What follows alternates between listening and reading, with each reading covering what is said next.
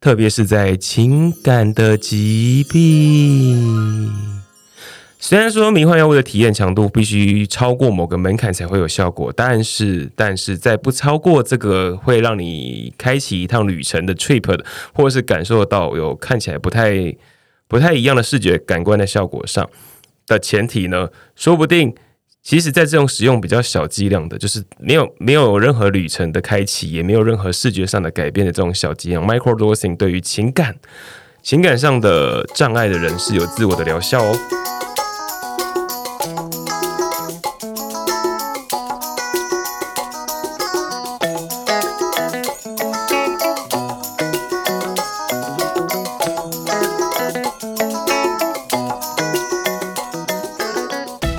Hello，台港后，台港有事报吗？我是史实，欢迎来到花语万物。今天是五月十七号，是国际不再恐同日，国际社会上少一点歧视或多一点关怀。那今年的五月十七号的国际不再恐同日呢？台湾有由爱最大慈善光协会。以及台湾伴侣权益推动联盟号召大家一起参与今年的活动，叫做“瞳孔不再反歧视”的募资计划的公益活动。就希望大家在不恐惧、不再害怕同性恋之前呢，先让同性恋者自己本身的恐惧是不会存在，或是不会再发生的。同婚合法，我们觉得很开心，就是台湾又迈向了一个更有人权的国家。在二零一九年的时候，同性婚姻合法。但是合法就表示歧视就不在了吗？那我们要如何建立一个没有歧视以及甚至没有霸凌的社会，是需要靠我们一起努力的。性别的议题在很多时候，包含连我自己可能都不是很了解。但是我这边有个故事可以跟大家分享，就我身边有一个已经是感染 HIV 的感染者，当呃我们的医疗系统确定。这个人如果他感染了 HIV，那我们的医疗系统就会发给他一张重大伤病卡，或者是我们会把它叫做是全国医疗卡。在现行的法规里面，当然是说出示这张卡片是是必要的告知，就是我们都会觉得说，好像有感染 HIV 者，他就必须要告知。那有一天呢，我的朋友他就是觉得牙很痛，所以他就找了我去陪他看牙医。就是对啊，为什么看牙医需要人陪呢？因为他在看牙医的时候呢，他主动的出示全国医疗卡，然后并且告知自己是感染者的身份，然后却被诊所那边要求说，就告知说，哦，我们的院内的诊所因为消毒设备不足、清洁设备不足这个理由，就委婉的请他到别间医院去。然后有时候我会觉得很奇怪，就是。到底是什么病会让这间医院会担心自己的设备不足？那如果你设备不足的话，你还可以一直不断的在开业哦。然后我就这样跟着朋友，就一个晚上就找了一间牙医，一间牙医，因为牙这牙齿痛起来真的很难过，就找了一间牙医，一间牙医，这样连续被拒拒诊了七次。就当下我真的觉得，就是内心里当然觉得很难过，但是，但是我可以做什么？就是希望有一天我可以用利用我自己的力量，甚至号召大家一起让这个社会变得比较温暖。就是希望真的其实可以少了一点。这是我身边感染者朋友发生的故事如果大家对于感染者朋友的，就是 HIV 感染者的报道有有兴趣的话，我换我这边推荐一个就是团体，他们叫做感染志。做 HIV 相关的团体有非常多，包含到路德啊，然后红丝带基金会啊，他们都是对于感染者朋友都非常的友善，而且他们很努力的在替他们的权益去争取。所以我这边要介绍的感染者，他们是从感染者本身出发，利用故事去告诉别人说，他们活在这个世界上，其实其跟其他人没有不同，或者是他想要变得跟其他人没有不一样。就他其实就生活在我们的身边里，他报道这些故事，告诉他其实离我们很近，但却又很远。我可以很轻松的去看牙医，但他们可能不是，就这群朋友可能不是，对，所以他们真的很认真的在替感染者的生活做相关系列报道。那如果大家有兴趣的话，欢迎大家到感染志的网志去看，就脸脸书搜寻感染志，那上面会有非常多的讯息。我我能做什么呢？我觉得我可以做的就是把这些看起来好像是有点冷僻，然后跟自己好像没有关系的性别议题，其实我觉得这件事情就跟我很有关系啊。就是性别每天都在发生，一出生的时候，这性别这些性别议题就已经存在，它不可能不在的。其实我希望可以把这些性别议题视为是日常很稀疏平常的事情，我说视为日常，就是没有人是不正常以及正常的，它就是日常生活中的一份子，没有人很奇怪，也没有人很特别，就大家都是一样的。就我们要开始学习，不管是什么样的性别特征、性倾向，甚至是关系，都要认真，然后一般正常的看待，就没有人是不一样的。所以五月五十七号国际不再恐同日。有两个团体，一个是爱最大慈善光协会，一个是台湾伴侣权益推动联盟，他们一起办的“瞳孔不再反歧视”的募资计划。那相关的介绍呢，我都会放在我们的节目介绍中。大家如果有兴趣的话呢，就可以去上面观看一下。那接续着上礼拜是我们今天不说话的第一集，就是第一次有这这个企划活动，就是邀请了我大学时代的好朋友，他叫 Pinky，是国文老师的。那今天这个计划，你觉得感觉起来是不是可以再往下做下去呢？如果你喜欢 Pinky，也欢迎你留言，Pinky 都会知道的。说不定如果你想听 Pinky 再聊更多有关教育的议题，或是高中生态的议题的话，也都欢迎你留言哦。那今天要讨论什么呢？就是我们在第十四集的时候曾经讨论过致幻剂 （hallucinogen）。或是麒麟药叫做 psychedelic 的介绍。我们今天接续着上次的话题，就是第十四集讨论麒麟的事。今天所要讨论的化学物质，不管是持有或是贩卖，都会违反毒品危害防治条例。所以，我们在这边真的没有推广大家做这件事情，但是持有或贩卖都会违反毒品危害防治条例。啊，今天是麒麟的是第二集。那我想讨论什么呢？嗯，在今天的主题之前呢，我想跟大家讨论两个名词。第一个名词叫做阈值。当我们今天在服用药物的时候，服用药物一定会有个剂量，它要在某个剂量以上，那才可能会有作用。那这个这个门槛就叫做阈值。那如果说在正常状态下可以开启这个阈值，那如果我们把药量减少到原来的十分之一，那我们就会说这个剂量很少。那英文上会把它叫做 micro dosing，所以少少的剂量这个状态，我们会把它叫做 micro dosing。这就是我们今天要介绍两个名词，一个叫做阈值，一个叫做 micro dosing。好，我跟大家分享一篇文章，它是在二零二一年的一月二十八号在 Nature 就啊。好恐怖的期刊哦，在 Natural Review 上的，它的文章标题叫做“天然物 Natural Products”，它在药物中的发现，然后冒号就是说它的进步跟它的 opportunities，就它的可能性是有哪些？传统上呢，就是这些天然物哦。就包含我们今天要讨论的事情，它也是天然物的一种。就天然物呢，我们可能会它发现到它可能很多的关键作用，就很多很厉害的作用，包含可能是针对癌症或是针对传染病，我们都可以发现，在治疗领域上它扮演的很重要的角色，甚至包含心血管疾病啊。那跟传统的分子来相比呢，就 natural products，它其实会我们会发现，这个药物虽然带来了很大的优势，可能在治疗癌症上有非常厉害的活性。那它同时也给我们了带来一些挑战，就是我们想得到这些天然物，其实也不是那么容易。那天然物其实要得到的过程中，我们包含可能就是找到一个植物或找到一个物质，就要先从这个 organic，因为天然物它其实在在定义上就是一切由生命体中所得到的物质，绝大部分是有机物质，我们就把它叫 organic。我们拿到这些 organic 里面，那有机化学会把 natural products。呃，它会把它分成两大类，一个叫做初级代谢，一个叫次级代谢。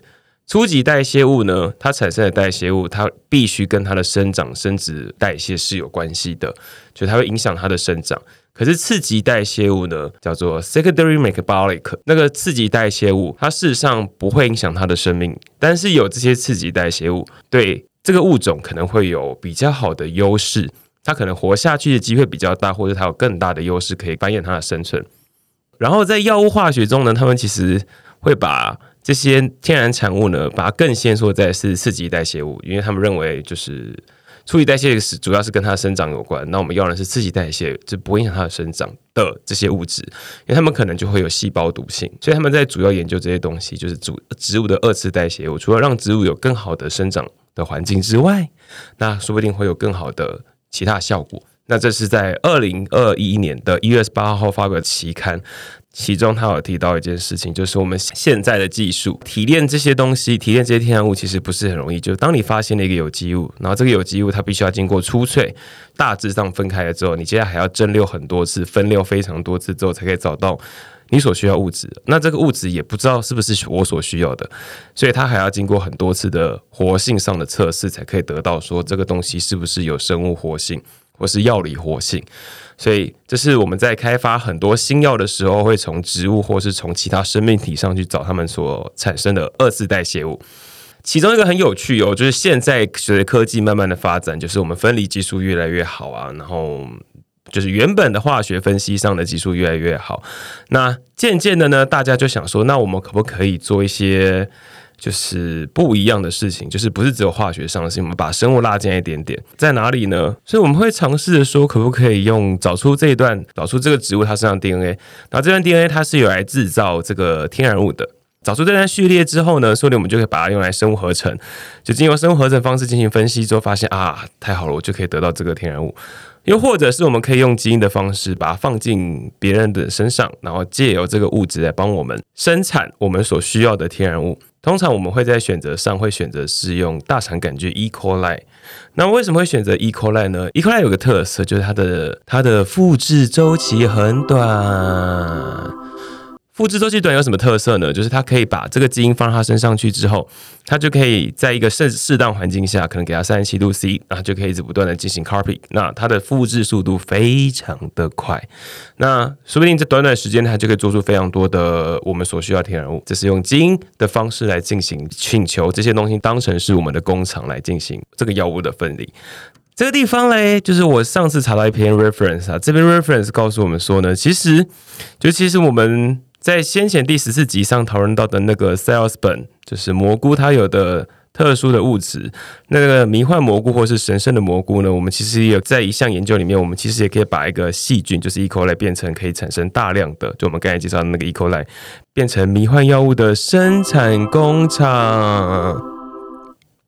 科学家对于 E. coli 进行的改造，就是使它可以让人家产生这个 cells 本的物质呢，可以在它身上一直不断的重复。就是它当它自己复制自己一个细菌，它分分裂完之后，它就顺便把这个物质再复制一次。呃，我只要单纯的供给这个。大肠杆菌 E. coli 给它适当的营养，它就可以当它复制下一代产生新的大肠杆菌的时候，就顺便帮我们把这个我们所要产生的物质，经由这个生物的方式进行合成，很像是生物工程吧。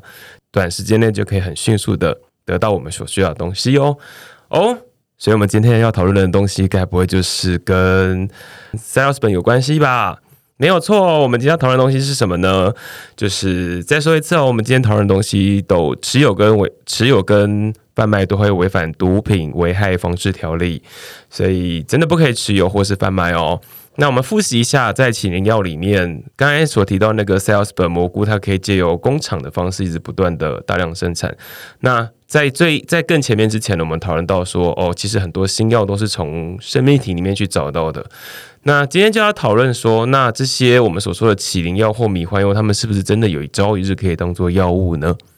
好，当什么药物啊？LSD 邮票跟致幻蘑菇里面的 sales 本是最典型的致幻剂，或者是我们把它称之为起灵药。而这些神经活性物质呢，通常会对于大脑的皮层感受那个血清素，那个血清素就是快乐的物质。如果我们今天很开心的时候，那血清素含量就会变得很高。所以血清素是可以让我们感受到快乐，可是有这个物质再没有用，就是这个物质很开心，可是如果我想开往开心的大门，那我们必须要一定要有个东西去把那个门打开，而负责这个门呢，就是它的受气。当血清素跟这个受气结合的时候，它们两个一结合一发生效果之后呢，它们就可以进而使我们大脑产生快乐的感觉。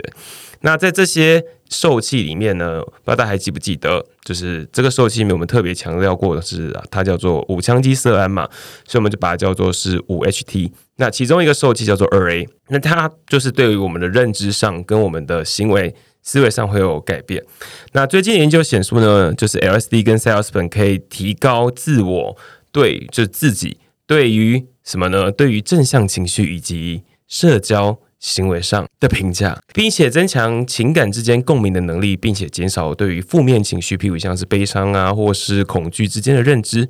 那在前研究里面，他发现呢，口服剂量大概每一个人会给他 LSD 固定剂量大概是一百到两百微克 （milligram）。那 s a l e s b u r n 呢，大概就是每一公斤给他十五毫克。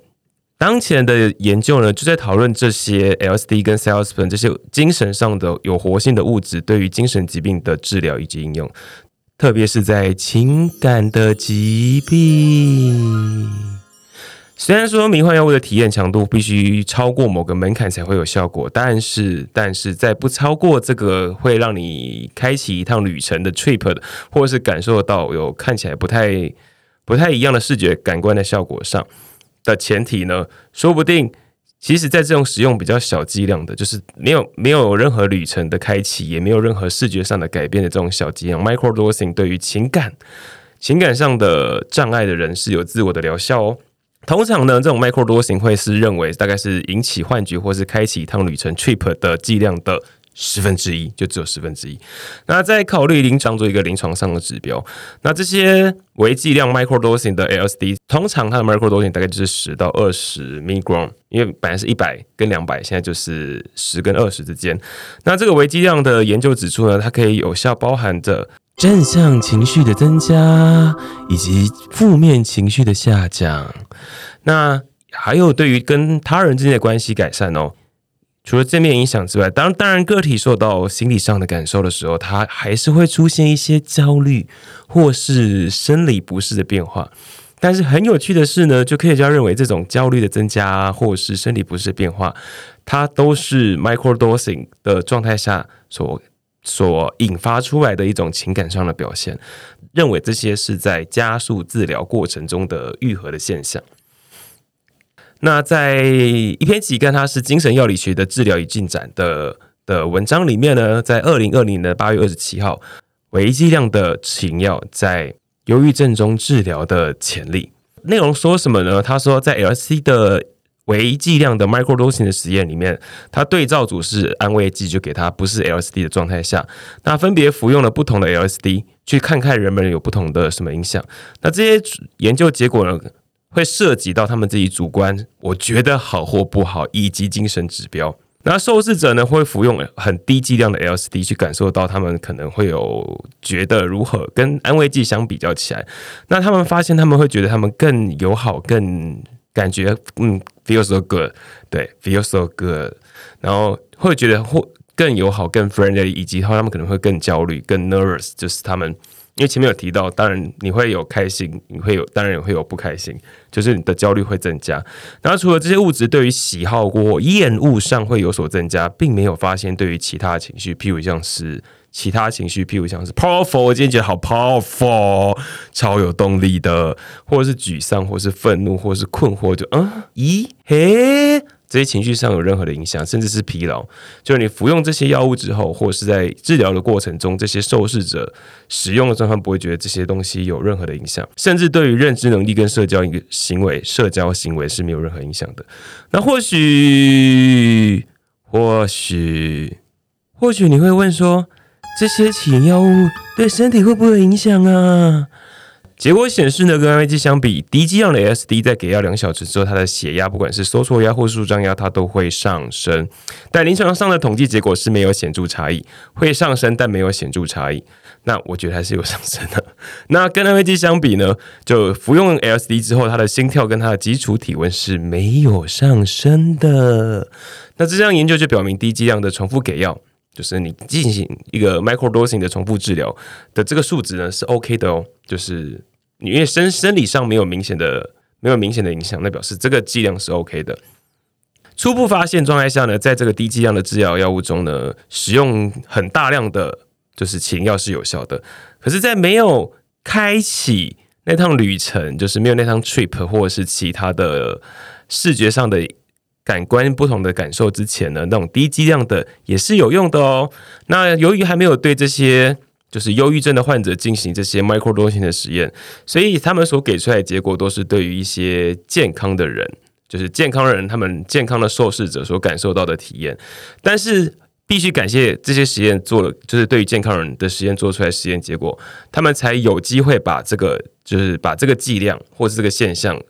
觉得好像可以放在忧郁患忧郁者的身上。那只是现在还不知道他们的药药理机制是什么，所以要做出更多研究才可以知道说，如果他这个药物放在治疗忧郁症上是好或不好。结果。就刚好在二零二一年的四月十五号，新英格兰期刊 NEJM，他发表了一篇叫做 “Salesman 跟 Estarprin 治疗忧郁症的实验”。那 Salesman 就是我们先前所提到的蘑菇，那 Estarprin 呢，它是一种血清素的再吸收的抑制剂，就是不要让它不要让我们的血液把这些血清素给回收，因为我们的血清素在我们大脑占的比例大概占百分之二，所以如果血清素浓度下降会让人觉得没有那么快乐，可能就会开始比较忧郁。所以我们就会希望说，可以不要把大脑可以不要把这些物质回收回去。所以他就来开始讨论 Salespen 跟 Estarprin 这这两个，一个是传统上的我们说的迷幻药物起灵药，一个是药厂已经开始做出来的 Estarprin，就是呃治疗忧郁症药叫利他普 Estarprin。文章中讨论到了，他说重度的忧郁症会影响了美国百分之啊，不是，对不起，新英格兰期刊他说的是，新英格兰期刊他说的是是英国人。好，这重度的忧郁症的患者，他影响了英国大概百分之十的总人口。就这些人，他们其实不是自愿的，就没人会自愿生病，不会有人自愿想要变成是一个生病的人。忧郁症呢，它损害了这些患者的生活，就让他们生活过得没有这么过得没有很好。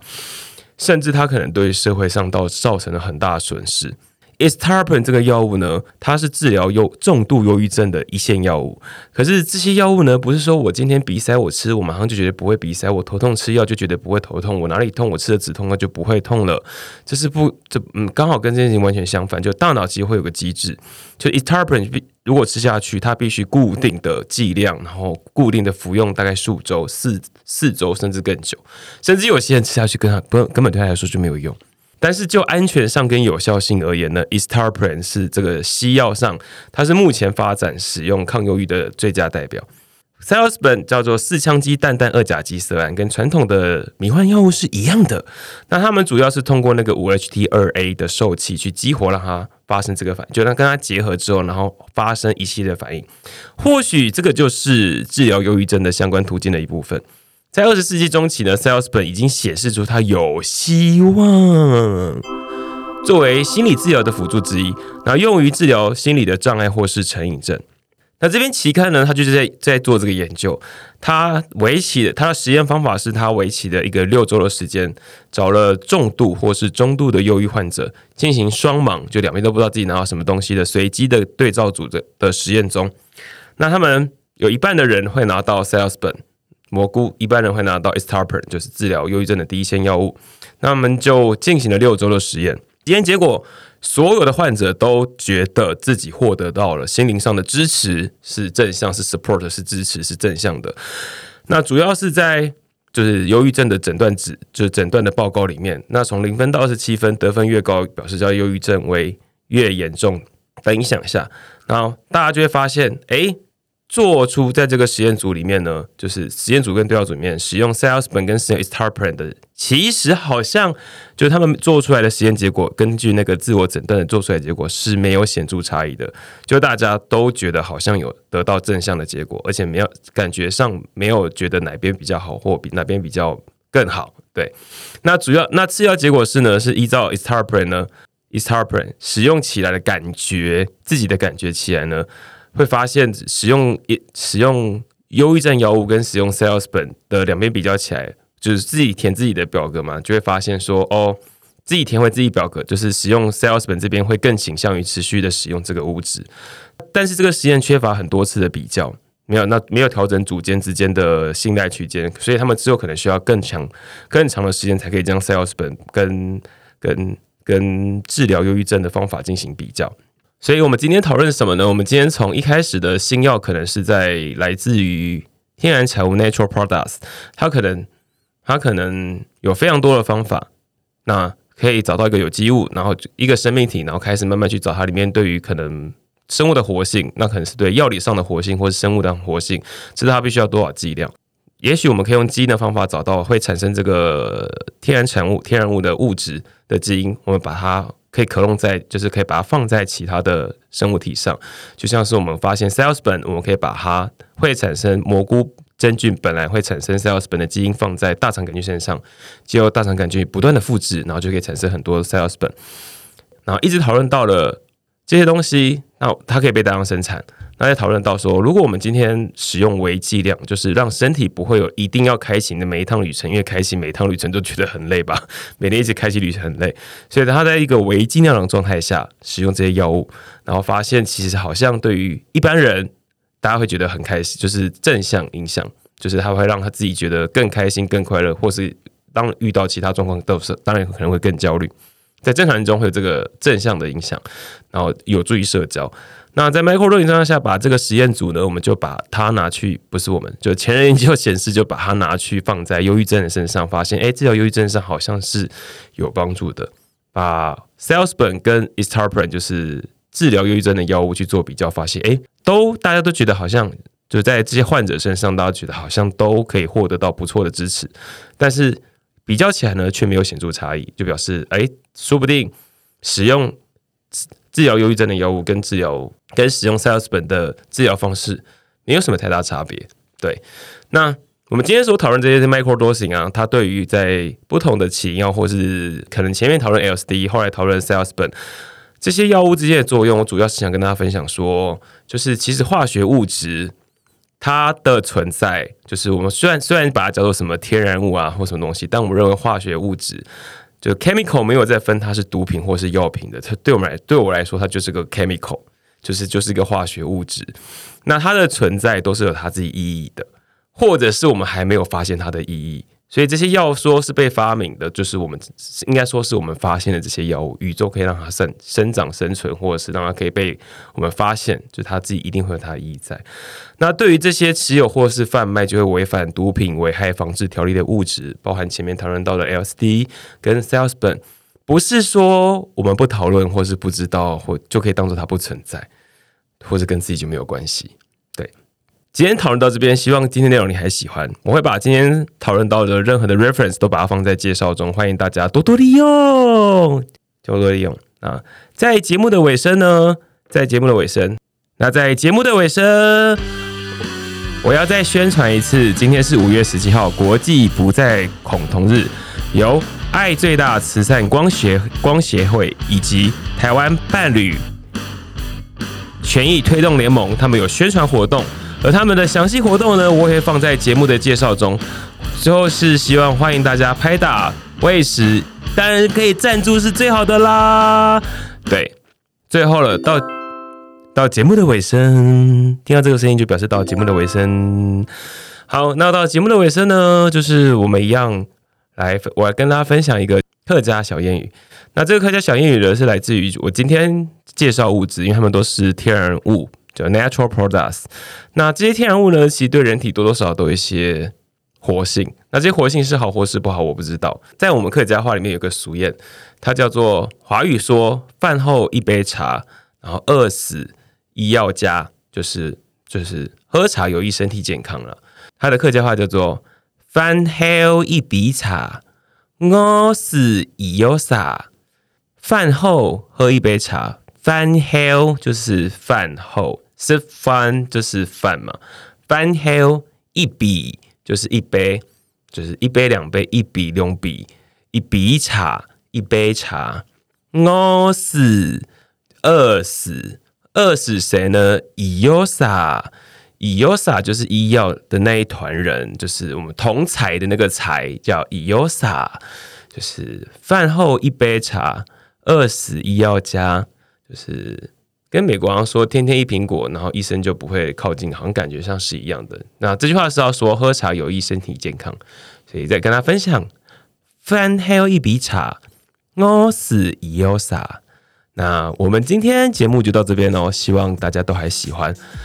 如果还有任何想听的，就欢迎大家给我到我们的 IG 上搜寻“化育万物”，给我们留言，或者是到我们的节目介绍中会有留言箱，也可以在问答箱里面留言给我们，我们都会收到的。那感谢大家收听，我是石石，化育万物，我们下次再见，拜拜。